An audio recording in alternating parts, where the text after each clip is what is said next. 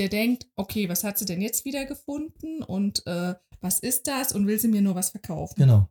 Und ich sehe, okay, wir haben eine Diagnose, also das Zahnfleisch ist nicht gesund, sondern krank. Allein so eine einfache Aussage kriegt so ein junger oder ein älterer Zahnarzt gar nicht hin, ne?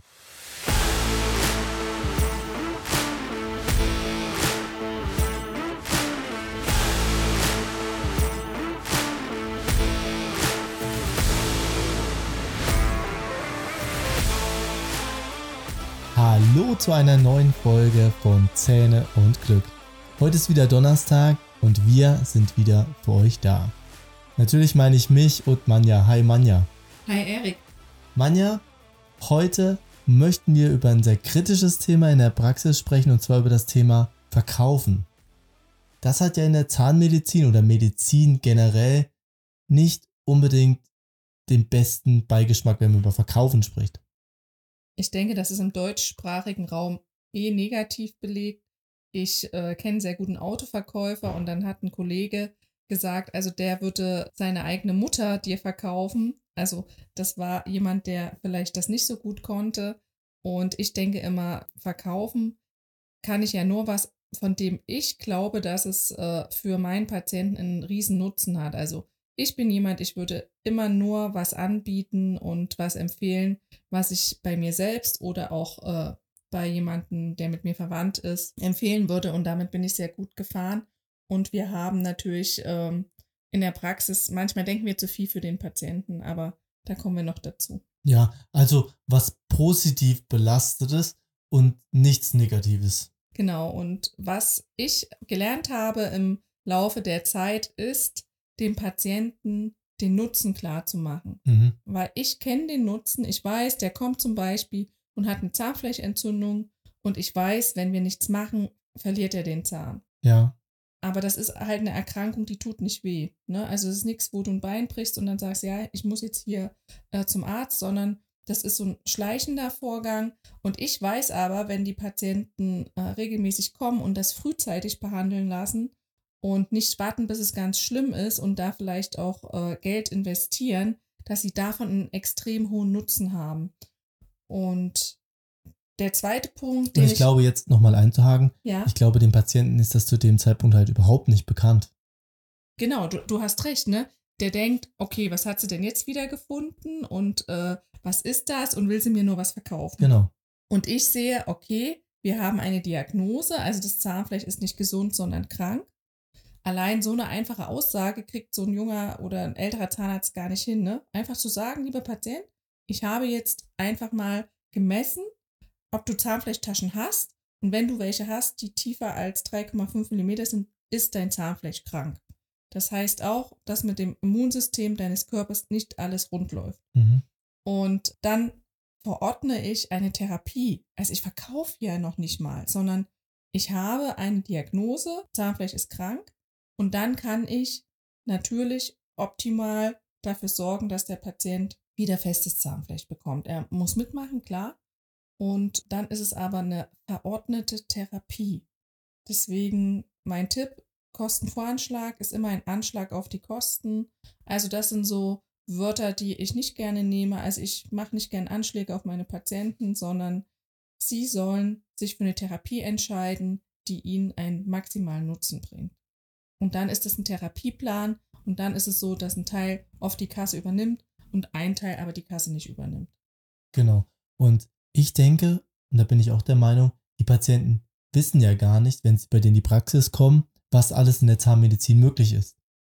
Und einfach das aufzuzeigen, erweckt oftmals den Eindruck, dass es ums Verkaufen in der Praxis geht, aber da geht es gar nicht drum. Es geht darum, die bestmögliche Leistung für den Patienten individuell, ganz besonders individuell zu verordnen. Ja, du hast recht. Und um nochmal auf die Zahnfleischerkrankung zu kommen, man kann dann traditionell ein Antibiotikum verschreiben, was natürlich wirklich abgewegt werden muss, weil das natürlich auch unseren Magen-Darm-Trakt komplett durcheinander bringt. Man verschreibt dann noch ein Probiotikum.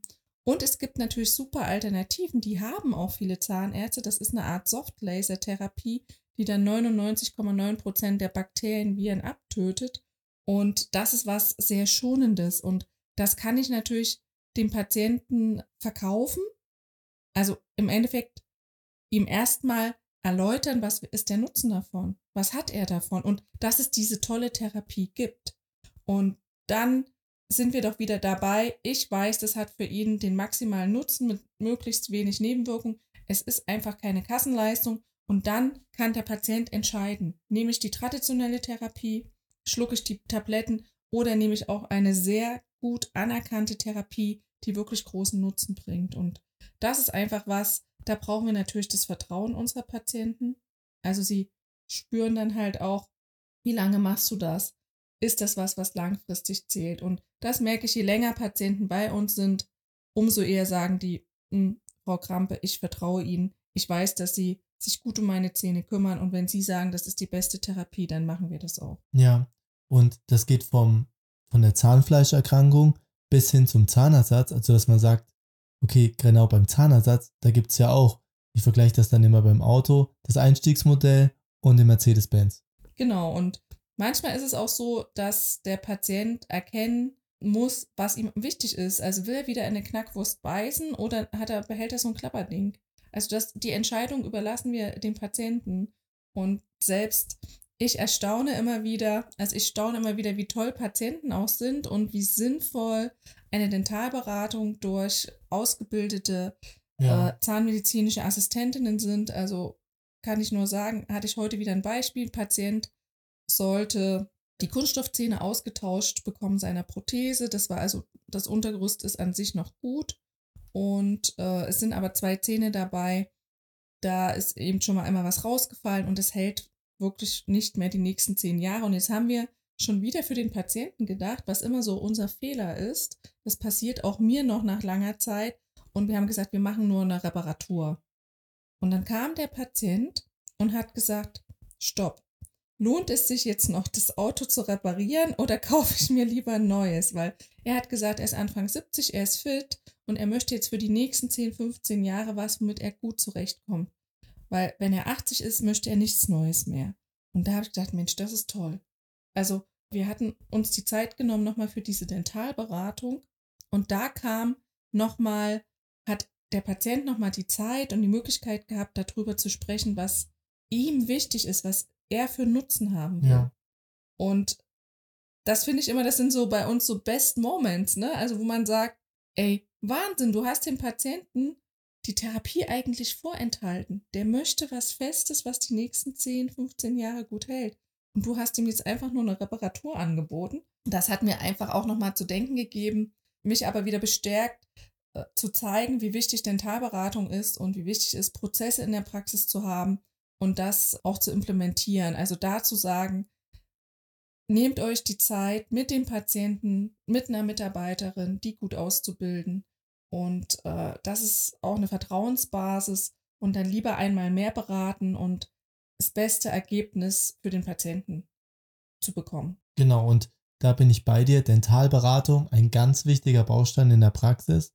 Und ich gehe noch einen Schritt weiter. Dentalberatung mit ganz vielen Verkaufsbausteinen. Verkaufsbaustein daher, weil jeder Verkauf auch mit der Bedarfsanalyse beginnt. Und sind wir mal ganz ehrlich, live is a sales talk. Wir müssen dieses Thema ablegen, dass Verkaufen so schlecht ist, weil du hast uns jetzt ein Plädoyer gehalten, dass es ja eben gut sein kann. Das heißt, wir verkaufen uns jeden Tag immer und überall. Siehst du das auch so? Also, ich, ich liebe das ja auch, ne? Also, ich liebe ja auch, wenn mein Autoverkäufer kommt und mit mir handeln will, dann freue ich mich und meine Mitarbeiter sagen immer, ach, Frau Krampes, Sie machen das dann schon. Also, den wenigsten liegt das und ich denke, das ist so was, was wir alle lernen dürfen, dass man das mit Leichtigkeit und auch immer mit Humor machen darf. Ne? Also, das ist, also es geht doch hier nicht um den Weltuntergang und um sonst was, sondern es geht um Gesundheit, es geht um festen Biss, es geht um schöne Zähne und es geht um zwischenmenschliche Beziehungen. Und da finde ich es wirklich wichtig, dass man ehrlich ist und dass man humorvoll ist. Und da liebe ich es auch zu verkaufen. Ja, und ganz wichtig, das kann man trainieren. Das kann man trainieren und äh, um den Kreis zu schließen, es hat aber wirklich was mit unseren Glaubenssätzen zu tun, was, wie bin ich geprägt? Ist das für mich was Negatives oder was Positives? Und da ist es wichtig, dass wir Zahnärztinnen bei uns anfangen. Ich habe noch eine kleine Story. Das war jetzt ein Zahnarzt, der hat nach 40 Jahren Arbeit seine Praxis verkauft. Und er hat als Tipp den jungen Zahnärzten mitgegeben, ihr müsst mehr unternehmerisch denken. Die Zeiten haben sich geändert und wir können unsere Praxen nur gut führen und wirklich so tolle Therapien für die Patienten zur Verfügung stellen, wenn wir unternehmerisch denken. Ja. Auch wenn das vielen nicht gefällt, auch in den Standesorganisationen, es ist einfach die Realität. Und das ist was, was wir immer im Coaching merken, stimmt's, Erik? Genau. Dass wir da anfangen, die jungen Zahnärztinnen aufzubauen. Ja, und es bringt ja auch nichts, in seiner Bubble zu leben, denn irgendwann wird man mit den Herausforderungen konfrontiert. Und da gilt es dann natürlich, wie du schon sagst, dieses Unternehmertum auch anzunehmen.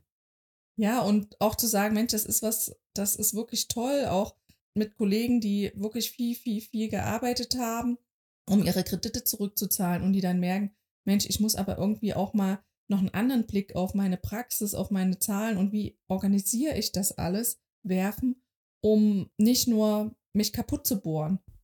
Genau. Und wir hoffen jetzt heute mit diesen Glaubenssätzen beim Unternehmertum aufgeräumt zu haben, zumindest was das Thema Verkaufen angeht, dass du also quasi ab morgen wieder gut in die Praxis durchstartest und vielleicht einen ganz anderen Blickwinkel auf das Thema Verkaufen hast. Ganz genau. Und dann ist das auch so, die Patienten sind ganz oft dankbar und sagen, ja, also der dunkle Zahn, das ist mir auch schon aufgefallen, da hätten wir ja schon länger mal was machen müssen. Und dann gilt's verkaufen. Und dann gilt zum Nutzen des Patienten die Therapie anzubieten, zu verordnen und ja, und dann glücklichen Patienten zu haben, der gut essen kann. Das ist die Hauptsache. In diesem Sinne, vielen, vielen Dank fürs Zuhören. Wir wünschen euch noch eine schöne restliche Woche und dann ein schönes Wochenende. Macht's gut und wir hören uns ganz bestimmt in der nächsten Woche.